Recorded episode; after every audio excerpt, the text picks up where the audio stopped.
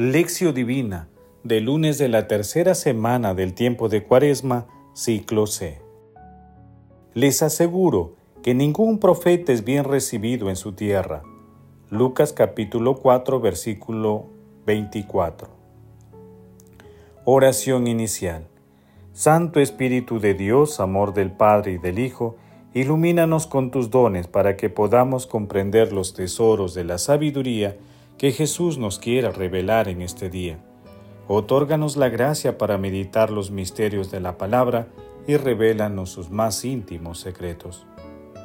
Madre Santísima, intercede ante la Santísima Trinidad por nuestra petición. Ave María Purísima, sin pecado concebida. Paso 1. Lectura. Lectura del Santo Evangelio según San Lucas capítulo 4 versículos del 24 al 30.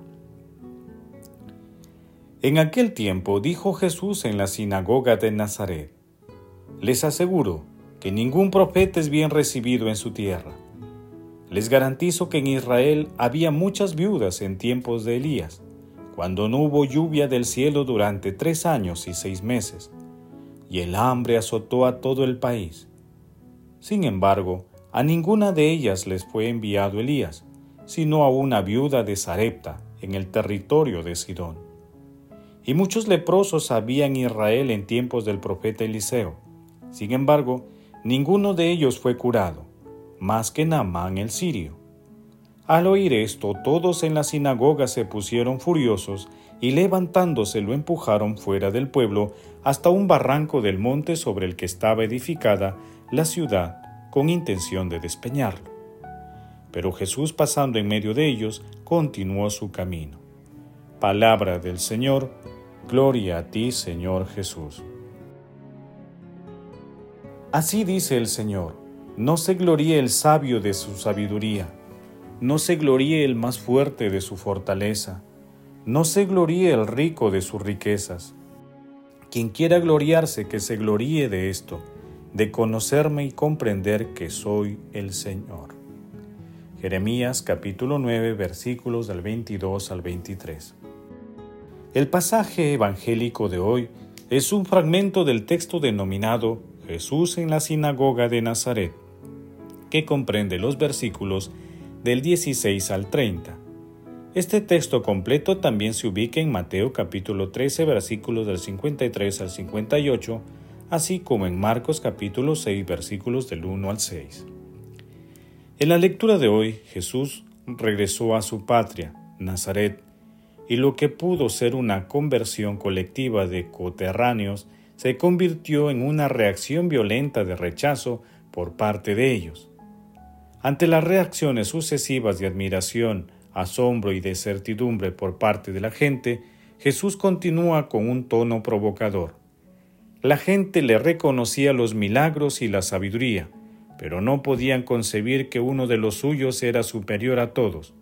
No podían reconocer que era el Mesías. La gente consideraba que su origen humilde era incompatible con su condición de enviado glorioso de Dios Padre. Jesús recoge la objeción a su predicación con un proverbio. Les aseguro que ningún profeta es bien recibido en su tierra. Además, Jesús precisa que todo profeta obra en nombre de Dios y por consiguiente no está sujeto a las exigencias de los hombres. Ante esta situación, la reacción de la gente alcanzó un nivel elevado de hostilidad que reveló el tamaño de su ego. Se abalanzaron sobre él, lo sacaron de la sinagoga e intentaron despeñarlo. Pero Jesús, en un acto sobrenatural, dominó a la turba caminó entre ellos y continuó su camino, llevando el mensaje de salvación a todos los pueblos. Aquellos pobladores no comprendieron que el profeta no puede traicionar su misión y debe denunciar las injusticias para sacudir las conciencias dormidas. En este sentido, y aunque la tarea no resulte grata, los bautizados estamos llamados a ser profeta de nuestros tiempos, testigos de Dios y del reino. Paso 2. Meditación. Queridos hermanos, ¿cuál es el mensaje que Jesús nos transmite a través de su palabra? Al meditar el texto completo Jesús en la sinagoga de Nazaret, apreciamos que nuestro Señor Jesucristo nos hace una invitación a aceptar la conversión y la liberación. Las personas que no conocen o se alejan de Dios se encuentran en situación de pobreza espiritual y están entre los pobres que esperan el mensaje de salvación de nuestro Señor Jesucristo. Hoy, nuestro Señor Jesucristo señala que debemos que respetar que algunos hechos y prodigios están dirigidos de manera especial a algunos de nuestros hermanos, porque Dios ha diseñado así los planes de salvación de ellos y de nosotros. La ceguera de una parte del pueblo judío en la época de Jesús también se repite en la actualidad. Muchas veces nos cuesta reconocer la presencia de Dios entre nosotros. Pareciera que esperamos signos prodigiosos para creer en Él. Nuestro Señor Jesucristo está dentro de nosotros. Está presente en nuestros hermanos más necesitados y muchas veces lo buscamos en otros lugares. Hermanos, meditando la lectura de hoy respondamos, ¿acogemos a Jesús en nuestras vidas? ¿Excluimos a algunas personas por cualquier motivo? ¿Cuáles son las situaciones y circunstancias en las que reconocemos la presencia de nuestro Señor Jesucristo? Que las respuestas a estas preguntas nos ayuden a acoger a nuestro Señor Jesucristo a través de las personas más necesitadas, en especial de aquellas que son marginadas y reconozcamos la cercanía de nuestro Señor Jesucristo con nosotros. Jesús, María y José nos ama. Oración. Padre eterno, purifica y protege a tu iglesia con misericordia continua, y pues sin tu ayuda no puede mantenerse incólume, que tu protección la dirija y la sostenga siempre. Amado Jesús, ardiente de amor, ayúdanos a cumplir nuestra misión personal y colectiva, dando testimonio coherente de tus enseñanzas, dejando de lado todo tipo de prejuicio, y no nos guiemos por las apariencias. Espíritu Santo, amor del Padre y del Hijo, envía tu luz desde el cielo e ilumina nuestras mentes para reconocer a Dios en todas las circunstancias de nuestras vidas. Amado Jesús, por tu infinita misericordia, concede a las benditas almas del purgatorio la dicha de sentarse contigo en el baquete celestial, y a las personas moribundas concédeles el perdón y la paz interior para que lleguen directamente al cielo. Madre Santísima, Madre de la Divina Gracia, intercede ante la Santísima Trinidad por nuestras peticiones. Amén. Paso 4. Contemplación y acción. Hermanos, contemplemos a nuestro Señor Jesucristo con un escrito de Juan de Fort. El amor de Dios no es sólo una presencia dulce y delicada en el alma, sino también una fuerza que actúa cuando se ofrece a nosotros.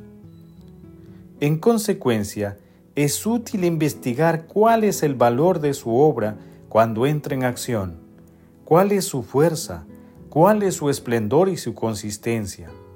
Era natural que una realidad de tanta importancia que había permanecido en silencio durante tanto tiempo saliera algún día a la luz y que el misterio mantenido cuidadosamente escondido se manifestara algún día en todo su esplendor. Por esta misma razón, el Señor Jesús, cuando todavía estaba entre nosotros, no se dio a conocer abiertamente durante mucho tiempo, sino que se mantuvo escondido con sumo cuidado durante treinta años. Después al presentarse, dice Isaías, como un río impetuoso impulsado por el viento del Señor. Isaías capítulo 59 versículo 19 rompió el largo silencio. Abrió su boca, haciendo destilar miel de sus labios, abandonó la inactividad abriendo sus manos para ofrecer dones maravillosos. De este modo también el misterio del amor divino, tal como lo llama el apóstol, manteniendo en silencio durante siglos eternos, en Romanos capítulo 16 versículo 25, y escondido en Dios, se manifestó a su iglesia en el tiempo de su benevolencia. La sabiduría de Dios ha venido. y ha hecho oír su voz en las plazas, anunciando al mundo la caridad de Dios. Ha resonado hasta nosotros este grito. Tanto amó Dios al mundo que le dio a su Hijo unigénito. En Juan capítulo 3 versículo 16. Oh fuego ardiente de amor, Dios que envía al mundo a su Hijo amadísimo, a su único Hijo, que es de su misma naturaleza, y le confía la misión de darse a conocer y a ofrecernos su amor. Oh, cuán gracioso es este mensajero que como un ángel que proviene del trono de Dios, nos anuncia una gran alegría y nos da a conocer este sublime misterio. Queridos hermanos, en esta cuaresma comprometámonos a obrar con humildad, acogiendo a nuestro Señor Jesucristo a través de la realización de obras de misericordia en favor de las personas marginadas. Que la meditación continua de la palabra sea una fuente de sabiduría y amor para nuestras vidas. Invoquemos siempre la inspiración y el auxilio del Espíritu Santo. Hagamos el propósito de contemplar la acción de Dios en nuestras vidas, reconociendo su presencia a la luz de la palabra glorifiquemos a la Santísima Trinidad con nuestras vidas. Oración final. Gracias Señor Jesús, porque tu palabra nos conduce por caminos de paz, amor y santidad. Espíritu Santo, ilumínanos para que la palabra penetre en lo más profundo de nuestras almas y se convierta en acción. Dios glorioso, escucha nuestra oración bendito seas por los siglos de los siglos. Madre Santísima, intercede ante la Santísima Trinidad por nuestra petición. Amén. El Señor esté con ustedes y con tu Espíritu. La bendición de Dios Todopoderoso, Padre, Hijo y Espíritu Santo descienda sobre ustedes y les acompañe siempre. Amén. Bendigamos al Señor, demos gracias a Dios.